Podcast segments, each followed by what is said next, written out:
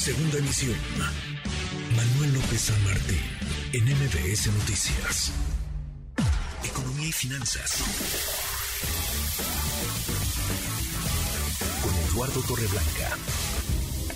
Lalo, qué gusto, qué gusto saludarte, ¿cómo te va? Igualmente, Manuel, me da mucho gusto poder llegar al viernes y poder saludarte, al igual que los amigos que nos escuchan. Buenas tardes. Muy buenas tardes, viernes, sí, llegamos al viernes. Ayer íbamos a platicar de este tema, pero se nos atravesó la renuncia de la subsecretaria Luz María de la Mora en Economía. Lalo, lo retomamos como lo prometimos.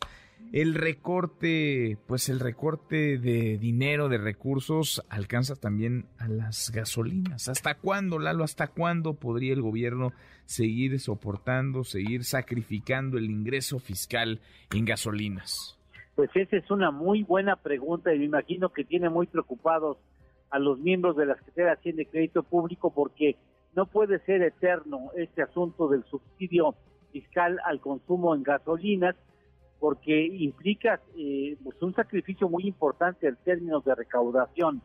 Eh, el FMI, por cierto, duda que sea una estrategia adecuada porque acaba siendo un subsidio a un consumo que regularmente lo tienen los grandes ingresos, los, los la población de mayores ingresos.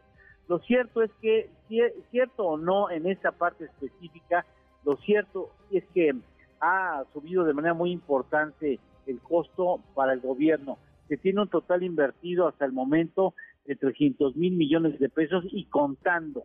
Si usted va hoy a una gasolinería y llena el tanco, recuerde que el gobierno ha dejado de recibir el 73.36% del impuesto. Si va usted, en el caso de la gasolina magna, y si va usted a cargar con la premium, bueno, tiene un subsidio de 60.7%. En el diésel es un consumo es un consumo subsidiado al 100% en cuanto a términos fiscales. Pero para el 2023 el gobierno ha planteado ingresos de IEPS en gasolinas por 278 mil millones de pesos, pero posiblemente no llegue ese recurso o llegue una parte muy pequeña de ese recurso. Yo creo que el gobierno tendrá que decir, bueno, esto no puede ser de manera eterna, sobre todo si se llega a agudizar el conflicto de Rusia en contra de Ucrania y la OPEP insiste en mantener altos los precios, es posible que en un momento dado el gobierno diga, no, pues hasta aquí llego, al menos con la premium, y va a reducir el consumo de las magna, eh, mantener el del diésel, porque ese sacrificio está implicando que deja de cumplir otras funciones y deja de poder invertir en otros factores que son importantes para incentivar a la economía. Y ahora que las cosas se van a poner color de hormiga con en el conflicto del TEMEC, vale la pena que repiense y vale la pena seguir eh, trabajando el subsidio para el caso de las gasolinas en materia fiscal. Pues sí, porque lo hemos platicado en otras ocasiones, la ese subsidio, como es parejo, pues no, no está pegando donde tendría que pegar, ni está ayudando a los que tendría que ayudar, ni está ah, en alguna medida paliando el impacto que tendría que paliar a quienes más lo, lo necesitan y al gobierno pues lo está desfondando.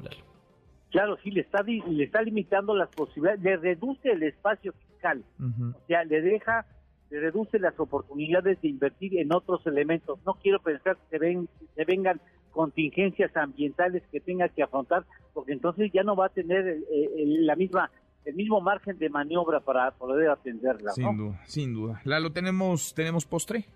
Claro que sí, mira, la inversión de la iniciativa privada, nacional o extranjera, en la generación de energía eléctrica limpia supera, según cálculos muy aproximados, muy, muy cercanos a la realidad, supera los 13 mil millones de dólares y alcanzó esto para generar 13 gigawatts. O sea que, pero a partir de ese gobierno prácticamente el asunto se ha parado y ya no habrá otro tanto de inversión como estaba planeado originalmente. Uy, uy, uy. En fin, gracias Lalo, buen viernes. Igualmente, buen viernes, excelente fin de semana y hasta el próximo lunes. Acá nos encontramos el lunes. Abrazo grande. MBS Noticias.